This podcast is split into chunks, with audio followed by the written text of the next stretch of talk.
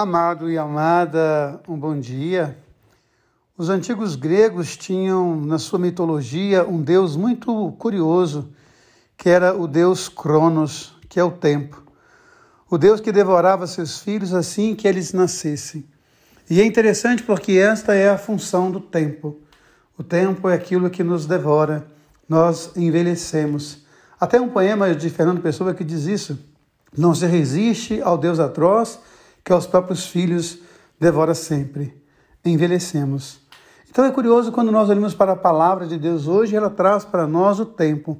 Há um tempo para tudo debaixo do sol. Há um tempo para tudo nessa vida. E que a gente possa pensar que todas as coisas são uma questão de tempo. Há tempos de fazer laços e há tempo de cortar os nós. Há tempo para tudo nessa vida.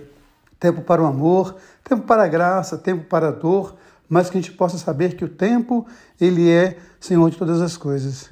O tempo, ele é sempre rei, porque o tempo vai nos ensinar tantas coisas que hoje somos incapazes de compreender. Então é bonito quando a palavra hoje traz para nós essa questão do tempo.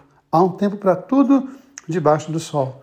E é interessante quando nós olhamos para o Evangelho, porque Jesus é o Senhor da vida, Ele é o Senhor do tempo. Ele é aquele que nos convida a experimentar o seu amor. E se ontem Herodes perguntava quem era Jesus, hoje é Jesus que pergunta aos seus discípulos: Quem sou eu para vocês?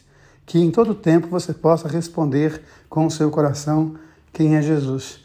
Que em todo tempo você possa alimentar no seu coração a graça e a presença de Jesus. E assim, ao se alimentar de Cristo, tornar-se um pouco de Cristo para muitos e muitos que têm fome. Que hoje seja um tempo de você cortar todos os nós que são necessários e fazer todos os laços que também são necessários para a estrutura da sua vida. Um beijo no coração, um dia abençoado. Deus ama você, Deus ama em você. Amém.